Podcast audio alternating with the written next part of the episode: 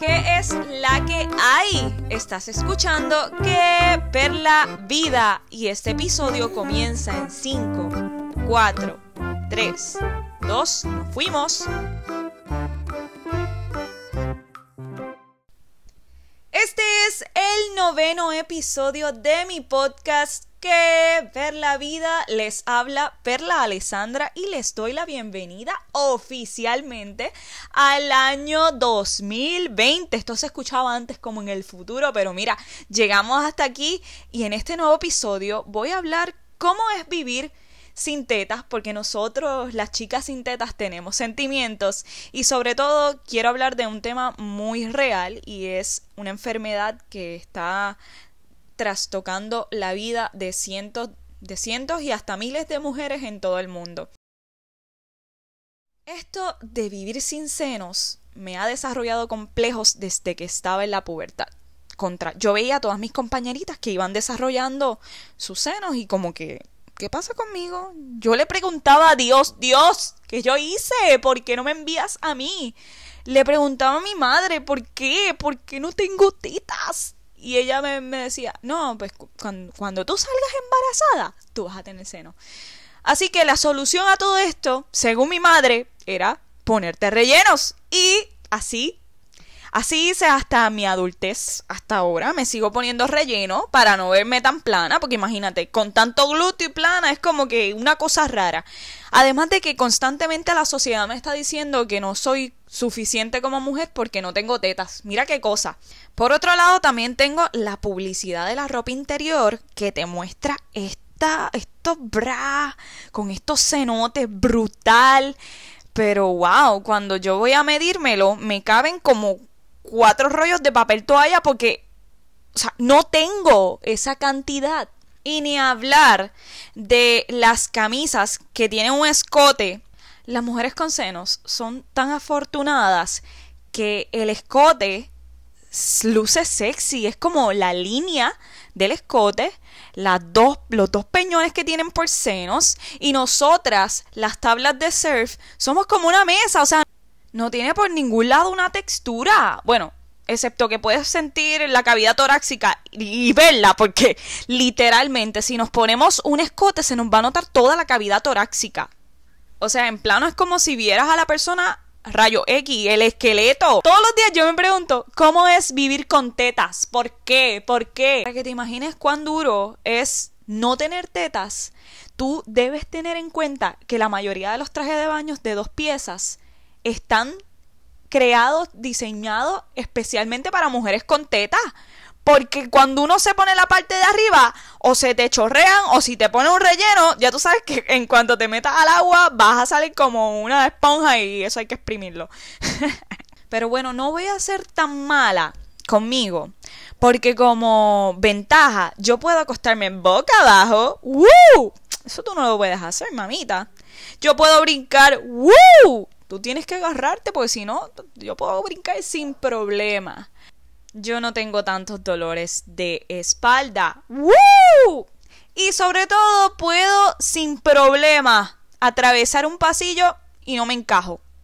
Y pese a haber dicho esto, como quiera me siento triste por no tener tetas. de hecho, en ocasiones yo he considerado ahorrar dinero para, para hacerme siliconas, para tener siliconas, implantes. Yo he visto tantas mujeres así en el fitness que yo digo, wow, porque yo no lo hago. ¿En qué me va a molestar? Solamente necesito el dinero. A veces quisiera ser millonaria para ya de una vez hacerlo.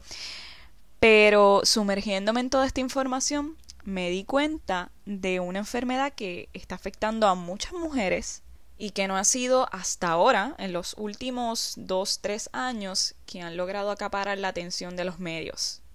La enfermedad, conocida como Breast Implant Illness o enfermedad de implantes mamarios, afecta a muchísimas mujeres con síntomas en común que van desde dolor crónico, fatiga extrema, palpitaciones, inflamaciones, entre otras tantas, pero hasta el momento no hay un diagnóstico oficial. Partiendo de esto, son muchas las chicas que han utilizado sus plataformas sociales para dar a conocer la enfermedad ya que no hay una base del todo científica. diferentes movimientos, diferentes grupos en las redes sociales que tienen hasta más de 50 mil miembros hablan sobre la enfermedad y les voy a mostrar aquí en audio diferentes relatos tanto de un reportaje de la BBC de julio 22 del 2019 y de varias blogueras de YouTube que cuentan su historia a través de las redes sociales. Escuchen la muerte. Me sentía como que mi vida me la habían arrebatado. Estaba deteriorando enfrente de mí, mi pelo se me estaba cayendo, me estaban dando erupciones por todo mi pecho, mis articulaciones nunca me habían dolido tanto y había hasta perdido el deseo de tener relaciones sexuales. Mantenía postrada en la cama y perdí el amor por la vida. Pero no me di por vencida porque empecé a investigar mis síntomas, palpitaciones del corazón, extremidades frías, subí más de 40 libras, deshidratación, estáticas en mis hombros y espalda, mi cuello, mi cara inflamada, mis labios, mis manos y me desperté y conecté los pontos Por primera vez, la agencia ahora está notando que lo que las mujeres llaman enfermedades de implantes mamarios son reales. Estos son antes y después de las mujeres que dicen que pueden ver que su salud mejora cuando le quitaron los implantes. Empecé a relacionar con mujeres que sus historias eran las mías. Me vi yo misma en ellas y yo sufría mucho con la idea de quitarme mis implantes y regresar a esa persona en la que yo nací. Me da mucho miedo tener que aceptarme cuando literalmente me sometí a una operación para cambiar a esa chica. Bueno, ahí pudimos escuchar un poco el relato de esta bloguera que se llama Natalie's Outlet y les voy a compartir otro otra parte de cuando ella habla de sus complejos por no tener senos. Así que quería comenzar hablando sobre mi relación con mi pecho porque crecí bastante tarde, sinceramente todas mis amigas ya tenían sus cenitos y yo no tenía. Eh, y yo me acuerdo rezándole a Dios y pidiéndole, ay Diosito lindo, oh my God. Estaba igual que yo. Un poquito de cenitos. Y raramente ahora comprendo que los senos simbolizan la feminidad. Para muchas mujeres expresan la sexualidad de otras mujeres o expresan sintiéndose uno bien con uno mismo. Yo nunca comprendí por qué yo me miraba al espejo y me daba asco. O sea, odio esa palabra, pero yo no me sentía bien y no me sentía suficiente y no me sentía como una mujer.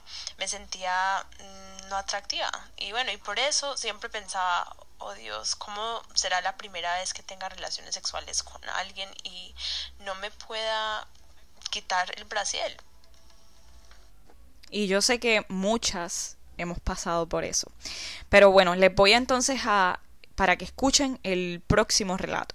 She's a fitness instructor and is proud of her strength, but just five months ago, her life was very different. Um,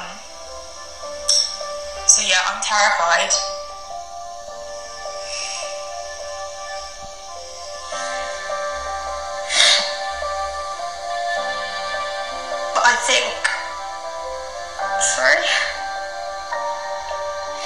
November 2014, Naomi decided to get breast implants. She knew she looked great, but she felt like she was dying. I had the most horrific symptoms. Like, I remember I started getting like severe pains in my stomach, like gut problems. The tiredness that I felt, it almost felt like I had like ran a marathon and dug like a million trenches and like done loads of stuff and I hadn't done anything. I was writing with a pen. I said to my mum, like, I actually can't write. It's too hard. Like, writing with a pen was that tiring. Naomi changed her diet and made lifestyle changes, but the symptoms kept coming, including hair loss, allergies, and rashes. Sorry. It's just like every time I think about it, it upsets me. Of course. Para que puedan entender son cada vez más las mujeres que están utilizando sus redes, eh, acuden a los reporteros para que otras personas puedan conocer su historia, porque como dije, no hay un diagnóstico oficial, pero es real lo que está sucediendo con los implantes y cómo a veces hacemos cosas absurdas que ponen en riesgo nuestra vida. Yo, en mi caso, yo tuve dos trastornos alimentarios y sé cuán difícil es vivir con este bombardeo constante de lo que significa ser bella, lo que significa ser mujer. Así que para mí este tema también de los implantes ha sido uno que me ha hecho pensar porque como dije, siempre he tenido estos complejos de que, ah, yo lo necesito, mi cuerpo sería más hermoso si yo tuviera senos, pero partiendo de toda la información que yo he encontrado en las redes sociales, los reportajes, las historias, me he dado cuenta que tengo que volver a insistir en amarme como soy. Ámate y no permitas que acciones como estas de querer tener implantes arruinen tu vida, pongan en riesgo tu salud. Así que siempre antes de hacer algo, gente, chicas que me están escuchando, antes de someterte a una cirugía, algún proceso estético, busca información, empápate de información, porque esta enfermedad sigue trastocando a muchas mujeres, pero algunas ni lo saben, sienten estos síntomas y como que, ah, eso es normal, eso es la edad, o tengo alguna enfermedad, buscan, van a, acuden a hospitales, a doctores para ver qué enfermedad tienen y estos expertos, ¿verdad?, no saben mucho sobre la situación. Así que ámate tal cual y olvídate, vive que sin seno, sin tetas, hay paraíso, ¿no? Espero hayan este, disfrutado de este episodio. Pueden buscar más información en las redes sociales. Ahí pudieron escuchar el reportaje de BBC News. Está en YouTube, está también escrito. Hay varias blogueras. Si ustedes van al search de YouTube van a encontrar varios relatos, varias blogueras hablando sobre su historia. Y ámense tal cual. Las quiero mucho y un abrazo. Chao.